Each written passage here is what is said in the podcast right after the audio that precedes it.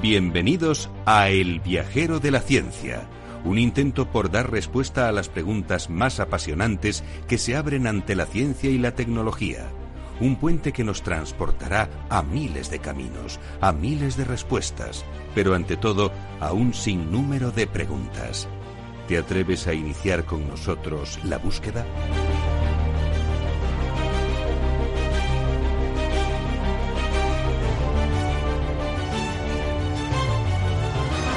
El viajero de la ciencia te invita a dejarte llevar por la curiosidad. Abre tu mente a la infinidad de posibilidades del conocimiento, los datos, las pruebas, las teorías, la tecnología que cambiará el futuro.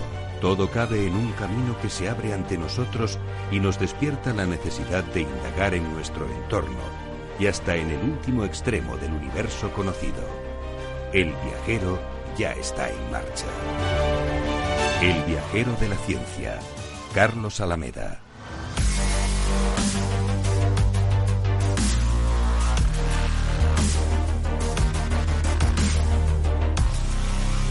Hola queridos viajeros de la ciencia, ¿qué tal estáis? Ya os advertíamos de que esto podía pasar y de hecho ya está ocurriendo. Estamos ante un rebrote del coronavirus ya os lo comentábamos, lamentablemente odiamos tener razón, como eh, decíamos eh, estas anteriores semanas. Vamos a repasar esa situación de los principales focos de rebrote por coronavirus, en particular el de Pekín. Vamos a hablar también del tratamiento con corticoides y de algunas curiosidades higiénicas y astrobiológicas que tienen que ver con el coronavirus. Nos vamos también al espacio para hablar del presunto meteorito peligroso y terminamos en Estados Unidos con un nuevo capítulo sobre el 5G con la conexión especial, como siempre, con Teresa Gundín. Todo ello con el equipo más viajero casero. Ya hemos citado a Teresa Gundín, pero aquí a mi lado está Teresa Fernández, gestora del proyecto también. ¿Qué tal? ¿Cómo estás, Teresa? Eh, hola, buenas. ¿Qué tal? Muy bien. Todo muy bien, gracias. Eh, perfecto, ahora vamos a leer con ella los titulares, ¿eh? como siempre. Y Ara Rodríguez también que nos eh, sigue también acompañando. Ara Rodríguez, Sara Poza, y por supuesto, mm, Beatriz Álvarez, que ha tenido un día súper liado y que hoy no sabemos si va a poder estar con nosotros. A los mandos del sonido más científico, Alberto Coca desde el estudio Naturgy de Capital Radio. Nos vamos ya hacia donde nos lleve la curiosidad.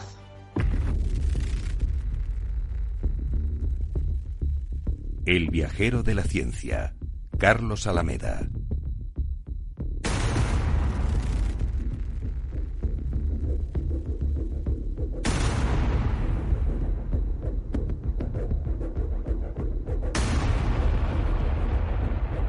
Vamos a repasar esos titulares, lo más importante que ha ocurrido en ciencia y tecnología durante esta semana.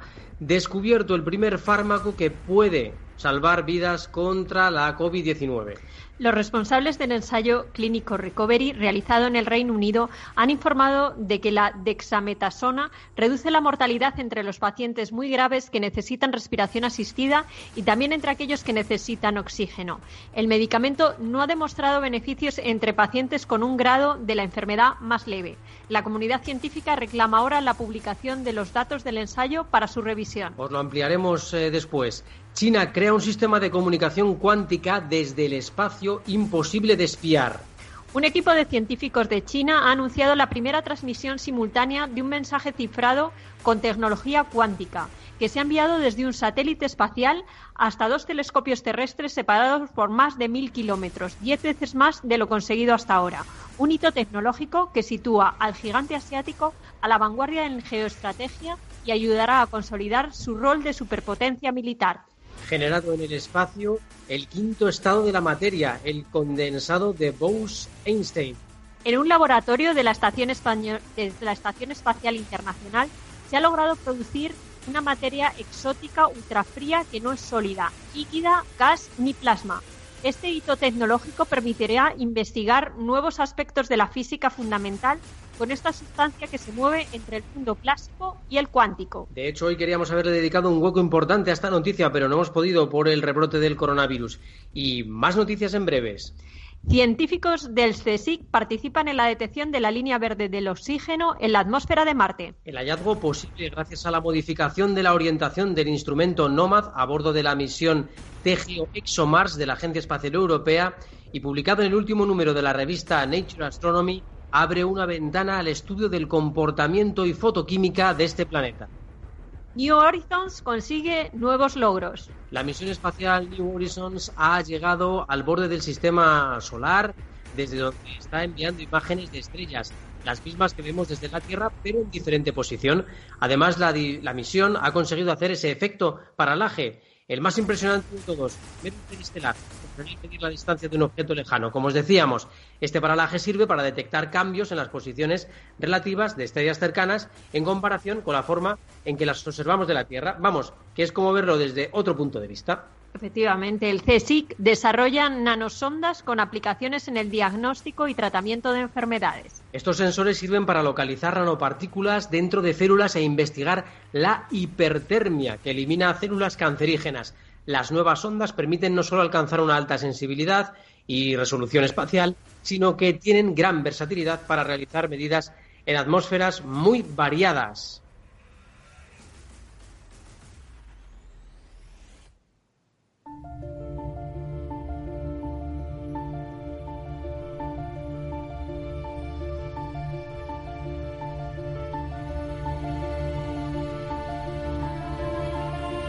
Nuestro viajero de la ciencia se adentra en el portal de las ciencias naturales, en los avances que nos ayudan a comprender mejor la vida en la Tierra y cómo conservarla. El planeta azul nos espera.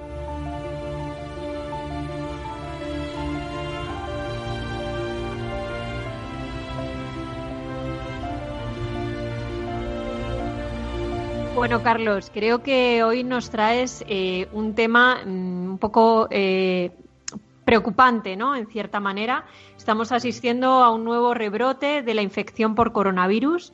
El rebrote en China preocupa al mundo, pero Italia y España, pues, eh, también sufren algunos nuevos casos. Efectivamente, Teresa, la verdad es que China no ha superado la pandemia a pesar de todo lo que nos puedan contar y de los avances que sin duda han hecho y que sin duda han conseguido en, el gran gigante asiático, pero la verdad es que el coronavirus sigue afectándoles.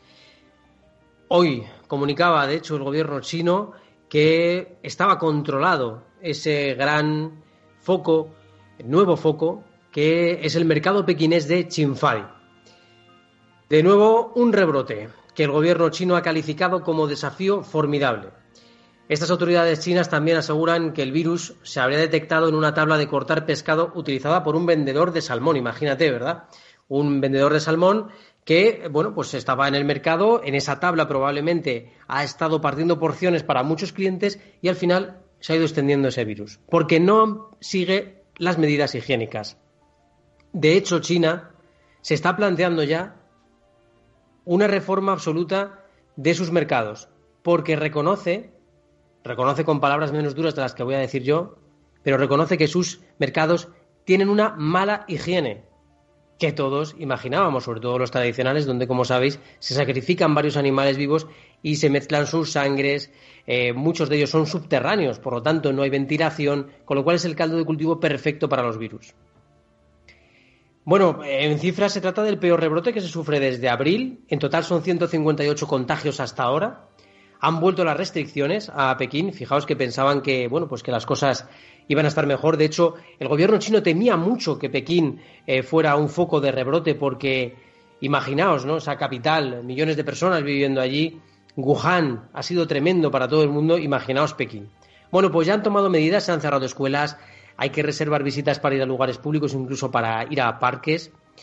Y mm, además han desplazado un equipo de científicos que han estudiado desde el inicio el brote original en Wuhan. Y se van a realizar unas 90. Fijaos qué barbaridad de, cifra, ¿no? Comparado con, la triste realidad de España, que comparado con China parecemos un país tercermundista, con todos los respetos, pero es que es cierto. Se van a realizar 90.000 pruebas diarias en China, ¿eh? en Pekín, y las autoridades tienen la obligación de informar de nuevos casos cada dos horas. Y aquí resulta que nos tienen parada la cifra eh, de muertos la tienen frenada, el Ministerio de Sanidad la lleva, lleva congelada un montón de tiempo con ella, semanas, y nos están informando las comunidades autónomas, pues como pueden, de lo que está pasando.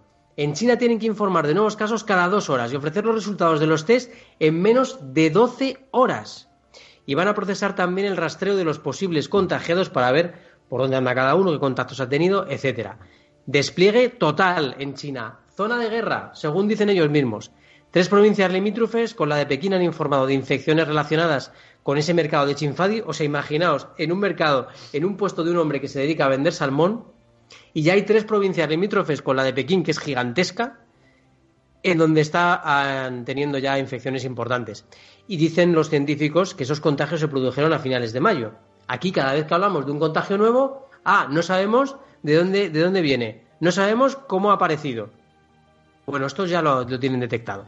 China también ha reconocido como necesidad urgente solucionar esa mala higiene de sus mercados, que también pues va, va siendo ya ahora. ¿Y se sabe si el virus ha mutado o sigue siendo bueno el que conocimos al principio, al principio del año? La verdad que es una gran pregunta, Teresa, porque parece ser que el virus ha mutado, por lo menos esa es la opinión de un exdirectivo de la OMS, Daniel López Acuña. Él ha asegurado en varios medios en, Antena 3 y en la Sexta en concreto, que el virus ha mutado hacia una versión más agresiva, que es la que se estaría manifestando en el rebrote de China.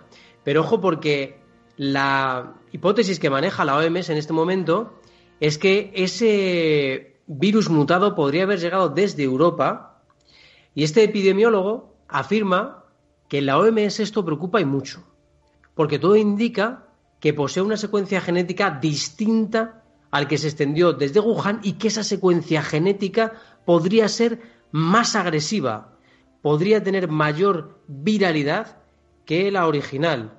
Con lo cual, bueno, pues esto se está complicando, queridos amigos. ¿Y sabemos qué está pasando en Europa en este sentido?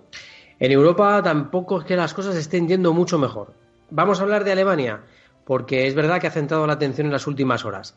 En el centro del país se han detectado un centenar de contagios, por lo que 700 eh, vecinos de un edificio de Gotinga, que es una localidad, como os digo, del centro, están obligados a seguir la cuarentena. Además, en Renania del Norte, hasta 7.000 personas también se han puesto en cuarentena debido a un rebrote que alcanza ya los 657 infectados en una industria cárnica. En este caso también se abre una duda, Teresa, que es importante y es ¿en qué condiciones trabaja la gente que está trabajando en esa industria cárnica, porque lo que se ha visto es que suelen ser inmigrantes, personas con pocos recursos que viven en lugares eh, no demasiado no demasiado higiénicos, hacinados habitualmente y, vamos, eh, ya os digo que, para nada para nada higiénicos. Bueno, mm, más cosas. Eh, ¿Sabemos un poco sobre España? ¿En qué, en qué situación estamos? Pues mm, bueno, a ver, en Madrid los sanitarios ya están notando un repunte de ingresos por coronavirus. Las cifras del gobierno no lo están reflejando, pero la Comunidad de Madrid está dando cifras. Se han dado pequeños rebrotes en hospitales también del País Vasco, como sabéis, y se ha aislado hace poquito un hostal en Algeciras tras detectarse otro rebrote. El Ministerio de Sanidad mantiene congelada desde hace semanas la cifra de fallecidos, como os decía antes, y se teme por la situación en Mallorca. Hablaremos con Pedro Guas. Hemos estado haciendo una pequeña conversación eh, en WhatsApp con él y bueno, pues nos ha comentado que, bueno, que se han comenzado a instalar los primeros turistas alemanes y tienen cierta preocupación porque algunos eh, de ellos puede que no tengan síntomas, puede que sean asintomáticos y otros pues puede que, que extiendan el virus porque claro, como tarda tanto en incubarse en el cuerpo, no sabes si lo tienen. Pues sí, puedes tomar la medida de, del aeropuerto lo que estábamos haciendo, ¿no? Eh, pruebas, etcétera, está muy bien, pero es que no sabemos lo que, lo que puede, lo que puede ocurrir, lo que pueden traer. Y mm, respecto al tratamiento que hablaban esta semana, que bueno, creo que reducía ¿no? la, mortalidad, un fármaco que, habían encontrado. Eh, eh, no sé, ¿qué, ¿qué, noticias ¿no? se tienen en este sentido? Pues la verdad que sí, que la, la verdad que el nombre es un poquito raro, es dexametasona es un tratamiento en el que se incluyen esteroides, ¿vale? Reduce un tercio la mortalidad de hospitalizados por COVID-19 con ventilación mecánica. Es verdad que este medicamento no combate el virus, sino a la respuesta inmune exacerbada contra el que da nuestro cuerpo. Esto lo hemos explicado algunas veces. El virus, el COVID-19 en sí no, no es el que nos mata. Nos mata la superreacción de nuestro cuerpo a él si es que tiene una reacción fuerte, porque puede que no la tenga tampoco. Hmm. Entonces, bueno. Importante también en este punto, es un estudio de la Universidad de Oxford. Había unos 6.000, unas 6.000 personas que han participado. Es un fármaco que ya está aprobado y que es de bajo coste. De hecho, os digo, cuesta uno o dos euros al día administrarlo. La dexametasona ha reducido las muertes en un tercio de los pacientes ventilados y un quinto en los demás pacientes que recibieron solo oxígeno. Pero, por ejemplo, los pacientes que no necesitaron ninguna intervención respiratoria no han notado ningún beneficio, con lo cual se cree que es bueno para, ese, para esa inflamación pulmonar. Los científicos que han participado en el estudio dicen que es el primer fármaco que mejora la supervivencia contra la enfermedad. Pero claro, también hay algún riesgo. Justo te lo iba a preguntar, ¿no? Que imagino que toda cara tiene su cruz. Pues sí, porque mira, además es que aquí, aquí mismo, en el Hospital Puerta de Hierro, eh, se ha estado probando este tratamiento. Hay 17, españoles, 17 hospitales españoles que han probado el tratamiento y que han tenido buenos resultados, pero nos avisan, nos avisan de que es un fármaco eficaz que puede tener gran poder antiinflamatorio, pero también hay que tener mucho cuidado con a qué pacientes en particular se les administra, porque puede tener efectos secundarios como otras infecciones, diabetes, osteoporosis y hemorragias digestivas, con lo cual no se puede administrar a todo el mundo sin más. Hay que ver un poco el historial del paciente, en qué situación está y si realmente le va a ayudar este fármaco. Si no le va a ayudar, pues para eso es mejor eh, seguir con otros tratamientos. Bueno, pues fijaos, os hemos puesto en un momento actualizado, os hemos actualizado de todo un poco de lo que ha pasado con el coronavirus, pero no abandonamos el tema, no abandonamos el tema porque, eh, aunque lo hagamos eh, de un modo un poquito menos serio, que como hemos empezado el programa, que hemos empezado un poquito serios, y luego nos decís por redes, ¿estáis muy serios hoy? Bueno, es que los temas del coronavirus, la verdad, que nos tienen eh, nos tienen preocupados. Moderadamente preocupados, es verdad que creemos que vamos a poder tener un verano en el que si todos somos responsables, pues pasaremos un verano bien, pero ojo con el otoño, por favor, ojo con los contagios y ojo con el posible rebrote en otoño. Nos escriben en redes sociales, creo que Rocío, ¿verdad? Así es, Carlos. La mujer, eh, pues nuestra viajera allí incondicional, pues nos dice que las clases online eh, amenazan con, quedarse para siempre, ¿no? Ante esta amenaza, o al menos, eh, pues hasta que exista una vacuna, ¿no? Entonces, bueno, sí, la verdad que el futuro ahora mismo, un poco en todos los sentidos, es incierto. Esa es la realidad, sí. Bueno, pues muchísimas gracias, Rocío, por, por escribirnos también y, bueno, por estar atenta a nuestro programa siempre. Eh, pues bueno, Teresa, nos has traído noticias curiosas sobre la COVID-19 y algunas cuestiones que a lo mejor no tenemos en cuenta, pero ojo, por ejemplo, con el tema de ir al váter, ¿no? Pues sí, Carlos, la verdad que, voy a hablaros de, tres cositas que, bueno, sobre todo para que nuestros viajeros pues lo tengan un poco en cuenta, ¿no? Y efectivamente, la primera es eh, que hablan los estudios que no bajar la tapa del váter puede extender el coronavirus. Mm, vamos a ver, vamos a poner todo esto un poquito en contexto. Como ya hemos comentado aquí en el programa, eh, estudios recientes muestran que el nuevo coronavirus puede sobrevivir en el tracto digestivo humano y aparecer en las heces de los infectados. Este hecho aumenta la posibilidad de que la enfermedad se transmita a partir del uso de inodoros. En este campo se ha centrado un nuevo estudio de una universidad en China que apunta que no solo la mala higiene puede ser causante de la propagación del virus, sino también la turbulencia, la nube de gotas microscópicas que se crea después de tirar de la cadena. Digamos que eh, ese agua que se genera al tirar de la cadena contiene eh, pues el virus en tal cantidad que es posible que pueda contagiar a otras personas. Esta corriente se eleva sobre la taza mm, a una altura casi de un metro. Entonces eh, puede inhalarse o depositarse en las superficies y además son tan pequeñas que flotan en el aire durante más de un minuto. Es decir, que toda esa cascada ¿no? que lanza el, el inodoro cuando tiramos de la cadena puede producir una serie de gotículas que se quedan en el ambiente y que pueden ser peligrosas. Efectivamente, tanto porque se posan en las superficies como porque permanecen en el aire. Entonces, bueno, los investigadores también señalan que los inodoros que tienen dos puertos de entrada para agua, eso genera una velocidad mayor del torrente de agua y, por tanto, más posibilidad de partículas en el aire, ¿no? Entonces, bueno, eh, pues un poco como que advierten sobre ello y también del riesgo riesgo que se incrementa cuando eh, un inodoro se usa con frecuencia, como es el caso de un inodoro familiar o de un inodoro público en áreas eh, con densidad de población o de, asiduidad alta, ¿no? Digamos. Eh, interesante. Oye, plantean alguna solución, porque claro, esto la verdad que nos pilla un poco de sorpresa. A mí por lo menos me parece espectacular, ¿no? Pues eh, básicamente dos. La primera y sencilla, que yo creo que a partir de ahora deberíamos tener todos un poco en cuenta, es cerrar la tapa antes de tirar de la cadena, básicamente. Esto en principio debería de disminuir la propagación de los aerosoles. Sin embargo, en muchos países, incluido Estados Unidos, los inodoros de los baños públicos a menudo no tienen tapas. Entonces, ¿qué pasa? Que en este sentido va la segunda recomendación, ¿no? Que sería eh, un mejor diseño del inodoro que incluyera una tapa que se cierre automáticamente antes de hacer la descarga de agua. Y de esta manera, pues bueno, algo se conseguiría al menos, ¿no? Evitar este punto. Bueno, esto tiene una cosa buena y es que ahora no se va a olvidar a nadie, por favor, cerrar la tapa. Pero lo que vamos a hacer es cerrar la tapa y luego tirar de la cadena. Y yo creo que si estamos en un sitio público eh, en el que no haya una tapa, eh, bueno, pues yo creo que podemos mm, tirar y salir corriendo, ¿no?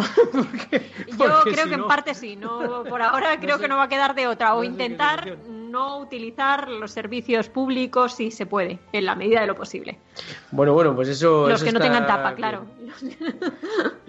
bueno, es que nos, dicen por ahí en las redes también que, hay quien necesita ver que todo está bien, que todo se ha colado por donde se tiene que colar. Eh, eh, yo lo he eh, pensado, ¿eh? lo he pensado que efectivamente muchas veces uno si, si lo, se queda mirándoles por eso mismo, ¿no? Porque no llegue otro detrás y se encuentre una sorpresa. Pero bueno, a lo mejor pues, pues, pues hay que confiar. Hay que confiar. Oye, em, también nos eh, están advirtiendo los dermatólogos para este concepto, oye, que ha creado Teresa Fernández, ¿eh? verano COVID, no nos lo copiéis por ahí, que luego nos lo copian. Verano COVID, ¿qué, em, ¿qué nos dicen los dermatólogos para este verano tan extraño? Bueno, los consejos son básicamente dos y uno está relacionado con el uso del gel hidroalcohólico en la playa, que ahora mismo el uso del gel pues está muy extendido. Ellos lo desaconsejan porque su alto porcentaje de alcohol en combinación con la luz solar puede desembocar en el mejor de los casos en un oscurecimiento de la piel y en el peor pues en una quemadura. Con especial atención, por favor, a las pieles sensibles como las de los niños y de las personas mayores.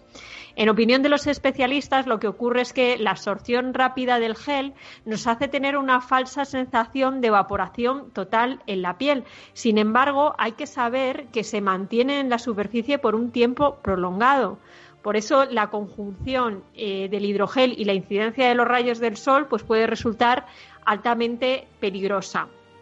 La alternativa un poco que ellos proponen en este sentido, pues básicamente es un poco como lo de la tapa del váter, a lo que hemos estado recurriendo durante todo este tiempo, lavarnos las manos con agua y jabón, que es una medida de seguridad frente al contagio por coronavirus y que no entraña ningún riesgo para nuestra piel. Por otro lado, la otra advertencia que hacen es eh, de las quemaduras eh, y es que, bueno, todo este periodo de confinamiento, que ya lo hablamos en su día, ha hecho eh, pues, em, que hayamos estado poco expuesto, poco expuesto al sol, porque hemos estado poquito tiempo al aire libre. Y eh, bueno, eso ha coincidido con el paso del invierno a la primavera que es un periodo en el que nuestro cuerpo se aclimata progresivamente, nuestra piel se aclimata. Entonces, eh, en circunstancias normales eso hubiera ocurrido, pero como no ha ocurrido, tenemos una mayor exposición al sol, una exposición probablemente más peligrosa porque nuestro cuerpo no ha podido adaptarse. Es verdad que deberíamos quizá entonces eh, ir progresivamente tomando el sol, ¿no? No darnos una panzada de sol la primera tarde que nos vayamos a, tomarlo. Pues efectivamente, Carlos, eh, las advertencias que se hacen, o mejor dicho, las recomendaciones en este sentido, es un poco las eh, recomendaciones vinculadas al inicio de la campaña estival, que básicamente es evitar la exposición directa al sol en las horas centrales del día, utilizar cremas de protecciones altas, entre 30 y 50, y aplicarlas dos veces al día, especialmente si se ha tomado un baño o se ha transpirado en exceso. También nos hablan de que, como hemos dicho anteriormente, las exposiciones solares breves sí son recomendables. Eso junto con una dieta rica en alimentos como el salmón y las sardinas que ya tratamos en nuestro programa del confinamiento y demás, porque efectivamente eh, nos aportan esa vitamina D que contribuye a nuestro sistema inmunitario y es muy importante también. Entonces, bueno, hay que tener ahí pues precaución pero bueno, tampoco miedo, simplemente precaución y seguir estas recomendaciones, la verdad. Fíjate que nos preguntan, por ejemplo, nos pregunta Rocío si después de echarte la crema de sol en las manos, si luego te echas el gel hidroalcohólico, si se pierde ese efecto. La verdad es que yo, yo pienso que sí, yo, eh, bastante fuerte. Sí, o sea, yo después de la crema, mm, por lo que nos dicen los expertos, lo que utilizaría sería agua y jabón. Es decir, que probablemente no me echaría el agua y jabón hasta que probablemente no me haya ido de la playa y de todo el proceso o de la piscina, ¿no? Y de todo el proceso. Es por el hecho que han hablado, ¿no? Porque a lo mejor te echas el gel hidroalcohólico en las manos y esa cantidad tan fuerte que tiene de alcohol junto con el sol, pues puede provocarte una quemadura. Si a lo mejor vas a estar a la sombra, pues oye, mm, la incidencia obviamente es menor, pero aún así creo que es preferible o crear un pequeño botecito con agua y jabón, que puede ser una solución para cuando vayas a la playa. O, eh, bueno, pues si tienes la oportunidad de ir a un baño y lavarte las manos con agua y jabón, pues sería mejor. Mejor que el gel hidroalcohólico para la playa y las piscinas, en este caso. Y una última curiosidad, Teresa, que tiene que ver con la investigación. Parece ser que es que nos ha llamado muchísimo la atención este estudio. Hay un nuevo ensayo serológico, pero que está inspirado en la astrobiología. Me dejas alucinado con esto. Pues sí, la verdad es que llama mucho la atención. El proyecto se ha denominado COBAM y ha sido diseñado y validado por un equipo de investigadores españoles. El objetivo es eh, detectar anticuerpos del virus SARS-CoV-2, en concreto los anticuerpos IgM e IgG en suero sanguíneo, que son los capaces de unirse al virus. Para ello utiliza una tecnología, una tecnología, perdón, que hoy tengo un día con la lengua de trapo. Es que tenemos la lengua de trapo y no hay manera de, decir una palabra bien. Sí, es, bueno. no pasa nada. Es una tecnología basada en biochips que inicialmente, como decía Carlos, pues están diseñadas para rastrear vida en las profundidades del fondo marino y también vida extraterrestre, lo que va a mejorar la fiabilidad y la capacidad de detección de anticuerpos frente a otros métodos. Me parece interesantísimo. ¿Qué, sabemos de estos biochips? ¿Qué podemos saber de ellos? Pues mira, se basan en un método de detección por fluorescencia. Eh, son más lentos que un test rápido, ya que vienen a tardar como unas tres horas, pero es mucho más sensible, detecta concentraciones bajas de anticuerpos y además permite operar con varias muestras a la vez, hasta 96 nada menos, y almacenar datos de forma digital. Ya veo algunas ventajas de, esta tecnología, pero a lo mejor tiene alguna más, ¿no? Sí, la verdad es que se ha hecho hincapié en que con esta tecnología se, evita ¿no? que haya una muestra sesgada. Eh, y para ello han utilizado un estudio seriológico aleatorio y voluntario, frente pues, a otros métodos de detección actuales que solo emplean muestras a lo mejor de personas ingresadas o, de colectivo sanitario. Entonces al final pues mm, da una muestra un poquito más sesgada y esto es lo que ellos intentan ¿no? ampliar. Y además como monitoriza la carga inmunológica frente al virus a lo largo del tiempo, puede llegar a inferirse tanto la concentración de anticuerpos como su prevalencia en sangre, con lo cual bueno pues eh, puede ayudar bastante, ¿no? aportar otros datos. Bueno, pues eh, fantástico, la verdad, que tengamos otros eh, métodos cada vez más, cada vez más eficientes y más interesantes y que utilizan cuestiones astrobiológicas incluso que nos ayudan a detectar cada vez mejor las enfermedades. Pues vaya repaso que os hemos dado al coronavirus, pero ahora nos vamos a ir al espacio para hablaros de otras cosas que también parecen peligrosas, pero que ya veremos con Ana Rodríguez si lo son tanto o no. Nos vamos al portal al espacio. Los confines del universo explorado aguardan la llegada de nuestras naves. Mientras tanto, muchos proyectos miran a la Tierra desde nuestros cielos para comunicarnos, predecir condiciones climáticas o de tráfico. Otros investigadores abren nuestros ojos hacia planetas cercanos, lejanos, similares a la Tierra o a galaxias desconocidas. Nuestro viajero de la ciencia se pone la escafandra y el traje espacial. Estamos en el portal al espacio.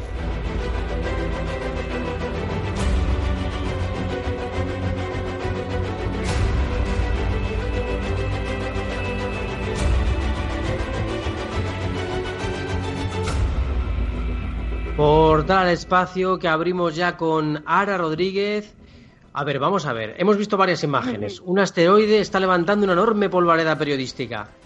¿Qué, está ocurriendo, Ara? ¿Qué ocurre con este asteroide? Eh, es lo que nos faltaba ya para, para rematar este, este bonito año.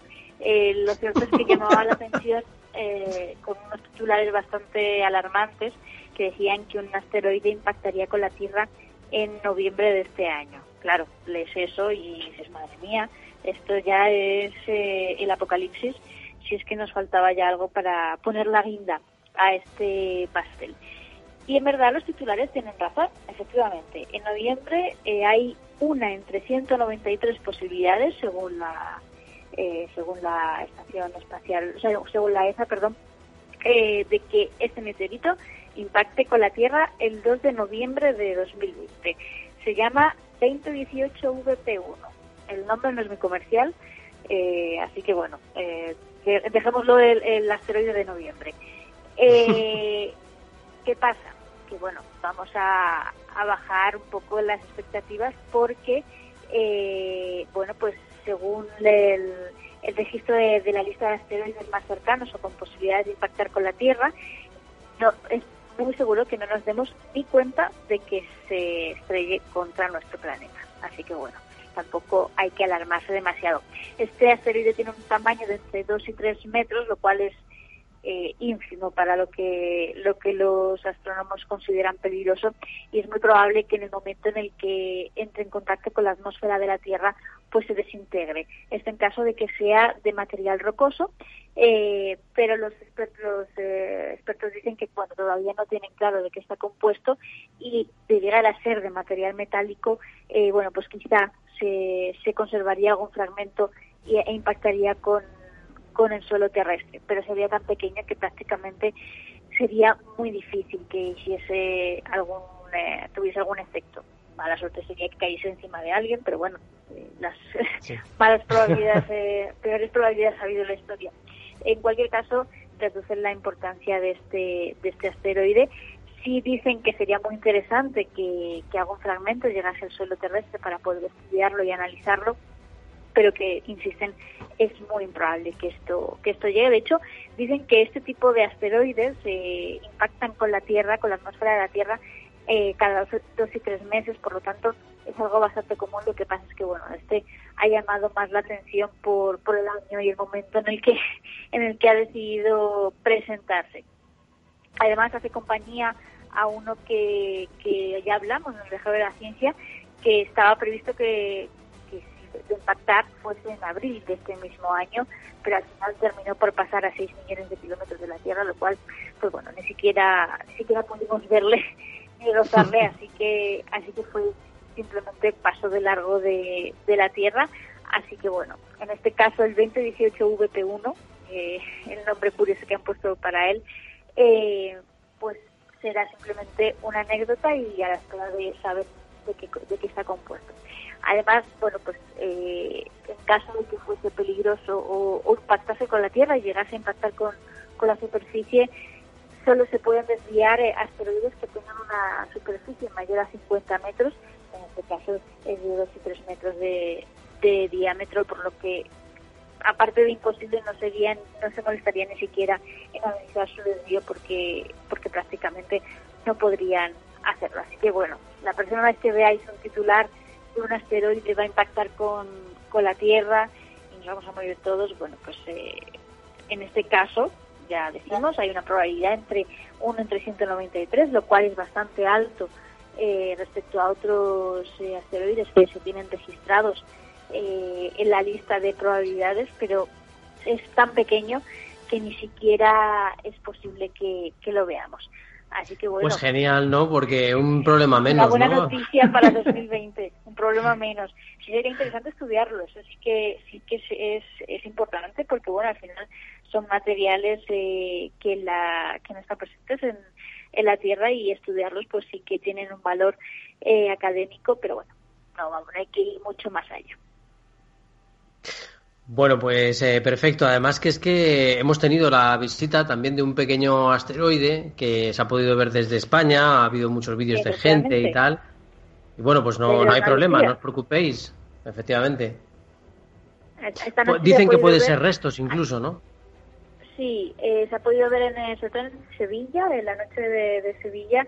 Además ha sido una imagen bastante bonita porque el asteroide al, entrar en la atmósfera dejó una estela verde en el cielo, lo cual, bueno, pues ha sido bastante llamativo y estaban buscando a ver eh, los restos que se podían haber eh, impactado con la Tierra, pero sin más daños materiales ni nada. Simplemente ha sido una anécdota eh, de poder ver en, el cielo de Sevilla una estela verde. No son alienígenas, no pasa nada. Este 2020 está loco, pero no tanto. pero sí, y además también hay, por supuesto, vamos a hablar de Elon Musk. He traído un apunte ah, oye, sí, amigo Elon. Te iba a preguntar, porque es que tiene una actividad tan enorme. Y ha vuelto a ser noticia esta Bueno, es que todas las semanas tiene, ¿verdad? Siempre es noticia, siempre es noticia, no vamos a quitarle mérito, pero bueno, en este caso, eh, como hemos hablado tanto de, Starlink, los, la red de satélites eh, que está lanzando Elon Musk para rodear a la Tierra y la, y la misma red de satélites que está enfadando también a los astrónomos porque dicen que, les, eh, que el brillo que reflejan del Sol les hace interferencias a la hora de estudiar el firmamento. Bueno, pues eh, Starlink está casi listo. A falta de un par de lanzamientos que se darán antes de agosto, eh, pues la red de satélites está prácticamente a punto para empezar sus operaciones. Recordemos que era su misión es eh, hacer una red de conexión para zonas remotas, o sea, internet para zonas remotas eh, a través de la, de la red de satélites. Entonces, eh, la novedad de esta semana es simplemente que nuestro amigo Elon, a través de la web de SpaceX, ha sacado ya la lista para apuntarse a probar eh, si funcionan la red de Starlink. Podéis entrar en la web y poner vuestro correo eh, para entrar en la beta y ver si, si, bueno, pues si sois los elegidos para ver si, si Starlink funciona y cómo son los progresos de, de la red de satélites. Pues mira, sí, la verdad que a mí me gustaría, ¿eh? me gustaría poder eh, entrar y ver un poco cómo funciona esto, porque bueno, puede ser, puede ser la verdad que interesante, ¿eh? La idea, la idea la verdad que es, interesante y es bonita. El problema es que bueno, para llevarla a cabo ha tenido que enfadar a todo un sector eh, de la ciencia. Sí que es cierto que está trabajando para evitar que los satélites de Starlink mm, sean una, o sea, para que dejen de ser una molestia. Eh, los va a elevar en la, en la órbita porque ahora mismo están muy bajos, entonces pues, se pueden ver a simple vista en el cielo nocturno. Y también les ha, en, los nuevos lanzamientos les está incluyendo una especie de visera solar que en el momento en el que eh, refleja la luz, esta visera parece que baja o se mueve y entonces evita que reflejen el sol y por lo tanto pues teóricamente los astrónomos no deberían tener problemas a la hora de estudiar el cielo nocturno porque no brillarían. Pero bueno, están todavía en, pruebas de este último sistema porque los únicos que tienen este, esta nueva, este añadido se lanzaron hace 15 días más o menos y, bueno pues todavía están mirando a ver si, si efectivamente es efectiva este, este efectivo este sistema o tienen que seguir trabajando en nuevas eh, en nuevos inventos para que dejen de brillar y dejen de molestar también Bueno, yo pues, pues eh, fantástico. Ahora, como siempre, fenomenal, dándonos esas noticias de, bueno, pues de, cómo está el mundo de la ciencia, de cómo en los eh, satélites, los eh, pequeños asteroides que hay por ahí nos pueden dar algún sustito, aunque parece que estamos tranquilos de momento, y cómo Elon Musk nos sigue sorprendiendo. Por lo general, todo lo que tiene que ver con asteroides se suele sobredimensionar, así que de momento no, no hay que asustarse. Efectivamente, todo se suele exagerar un poquito, todo lo que tiene que ver con nuestros queridos asteroides. Pues muchísimas gracias, Sara, por estar un nuevo día más aquí en el Viajero de la Ciencia con nosotros. A vosotros, viajeros. Un besote muy fuerte para Rodríguez. Y ahora nos vamos a ir hacia Estados Unidos, nada más y nada menos, otro de los lugares que más está impactando, los que más está impactando la tragedia del coronavirus.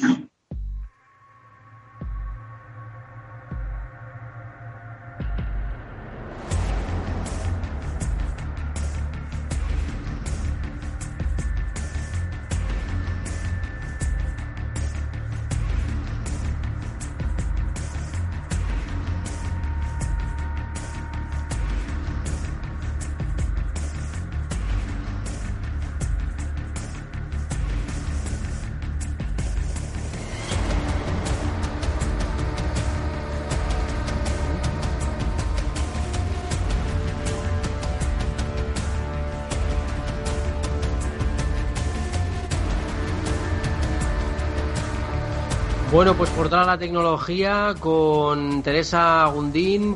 ¿Qué tal, Teresa? ¿Cómo estás? Hola, viajeros. ¿Qué tal? ¿Cómo estáis? Pues aquí, fenomenal. Encantados de poder verte, de ver que además, eh, bueno, pues te llevas productos de, de, la tierra, yo creo, ¿no? A Estados Unidos, que tenemos ahí alguno.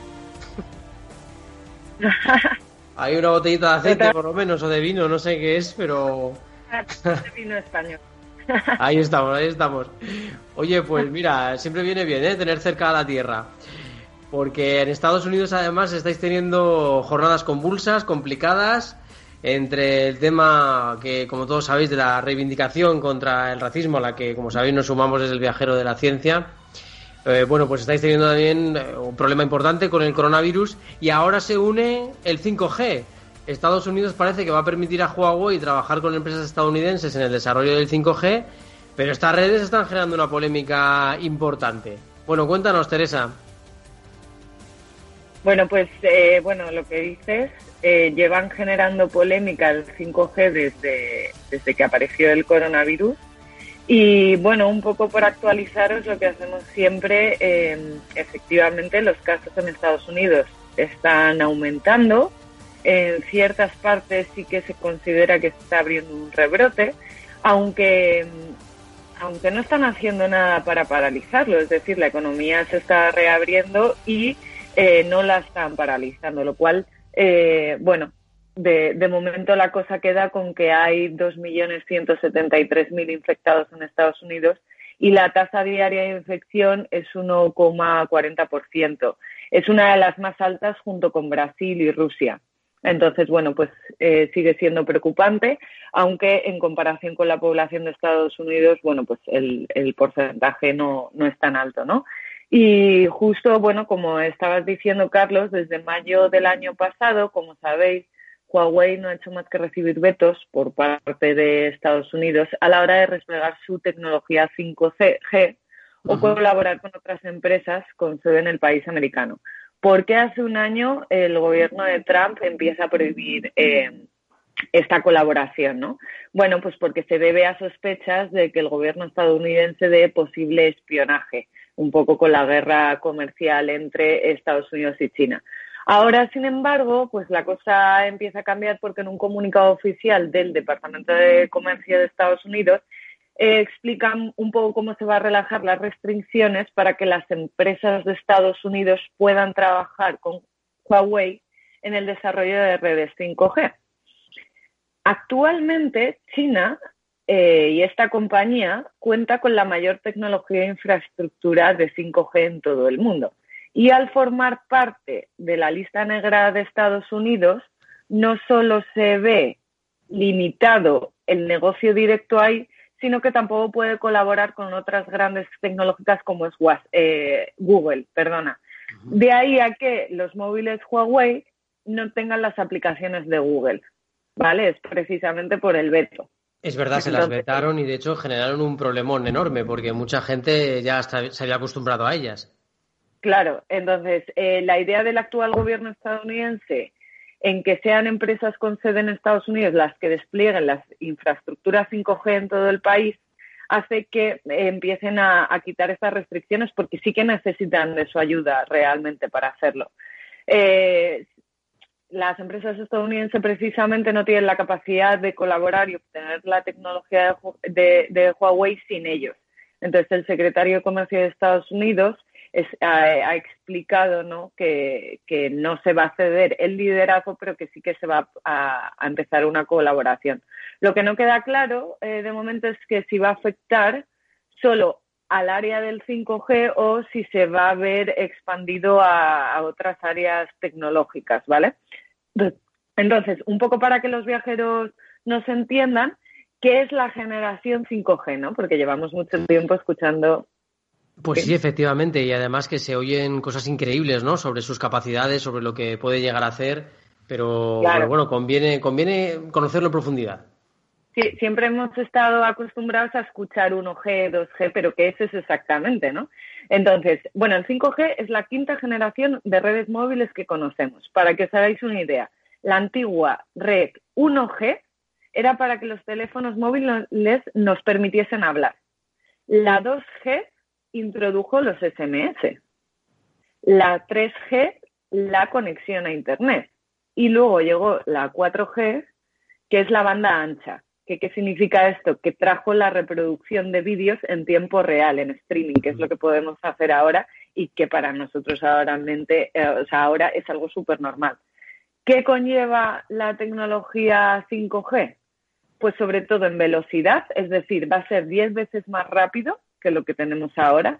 ¿En qué se puede ver esto afectado? Por ejemplo, que nos podamos descargar una película completa en cuestión de segundos lo cual es como súper importante. El otro día hicimos aquí un experimento que es que nos llamábamos por WhatsApp y eh, la velocidad llegaba nada por milisegundos, llegaba diferente, lo cual era, era, era muy gracioso y con esto va a ser prácticamente, o sea, la información que yo os estoy dando ahora prácticamente va a ser eh, real. Luego, Fíjate qué curioso porque nos dicen desde las redes sociales, muy buena explicación, gracias. Creo que me quedé en el 4G, pero no entiendo mucho esto, pero ahora ya se me ha aclarado el asunto. O sea que fenomenal, Teresa. Y, y otro de los aspectos eh, muy chulo del 5G es que la respuesta de la web se va a reducir lo que se está contando hasta 5 milisegundos.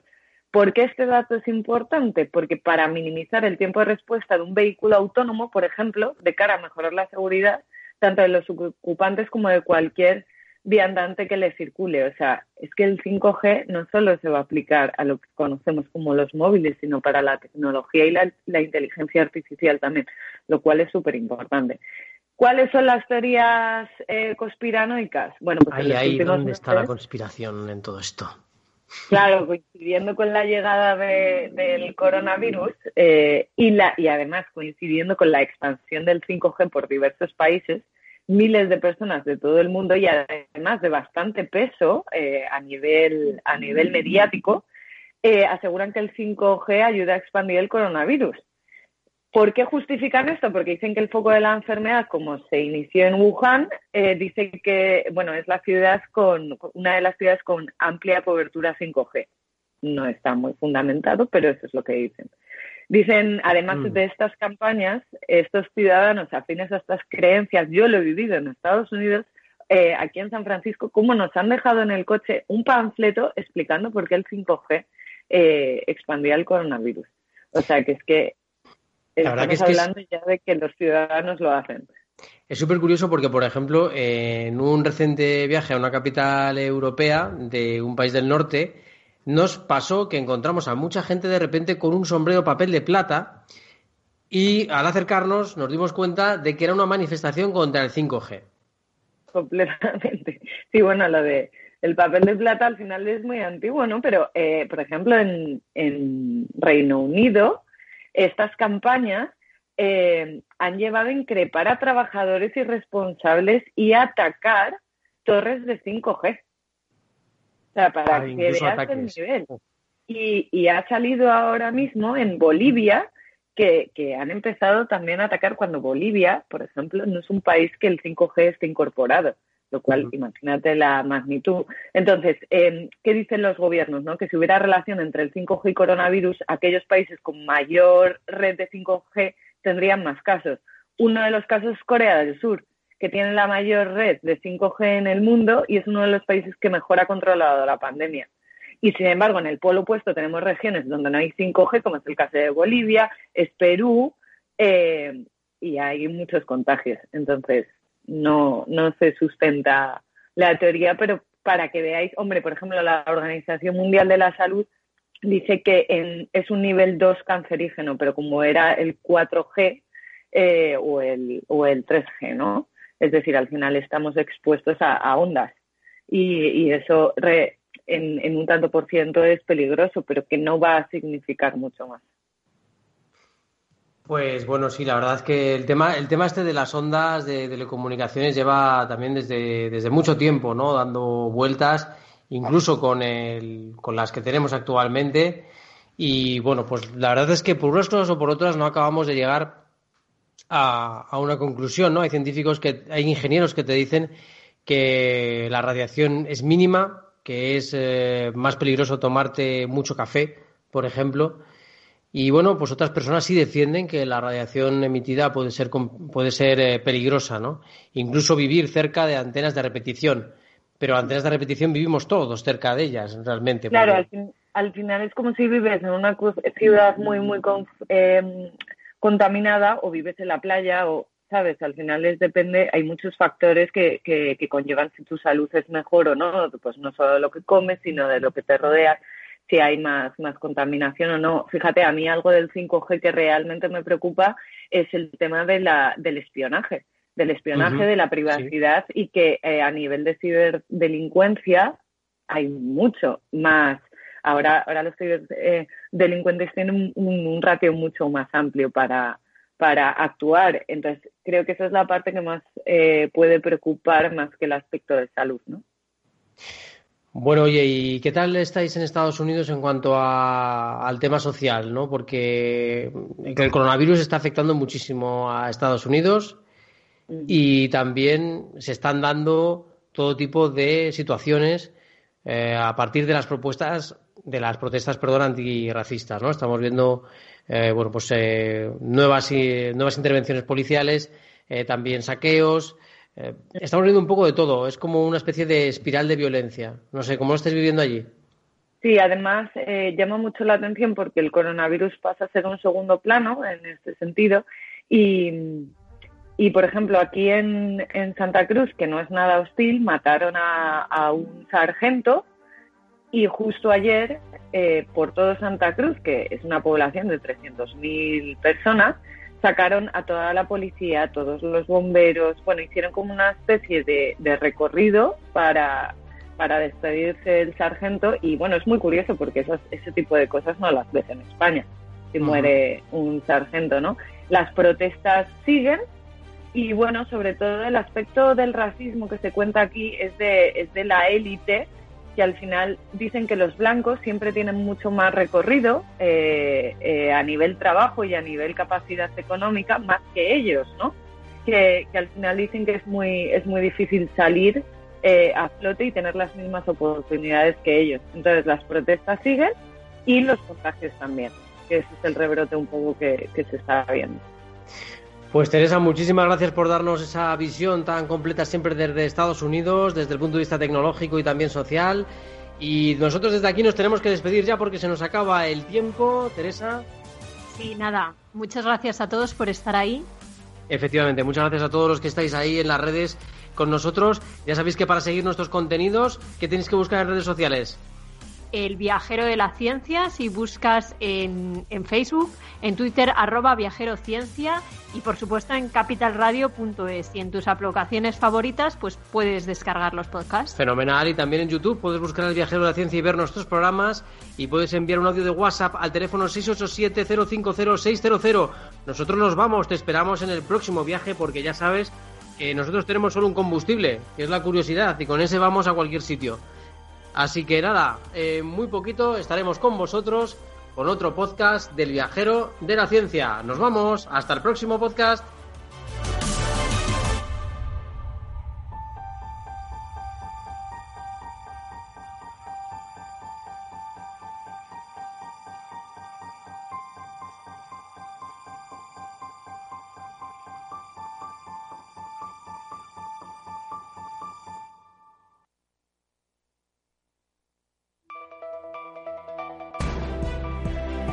Está cambiando el coronavirus nuestro día a día?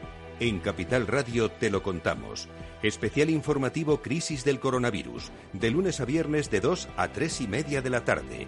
La sanidad con Francisco García Cabello, la movilidad y los transportes con Chimo Ortega y las áreas de interior y defensa con Federico Quevedo. De lunes a viernes, de 2 a 3 y media de la tarde, especial informativo Crisis del Coronavirus. Dirige y presenta Chimo Ortega. Todos los viernes a la una de la tarde, en Capital Radio, Humanos en la Oficina, el programa que muestra el corazón de los recursos humanos basado en el formato mundial que ha llenado cines y teatros.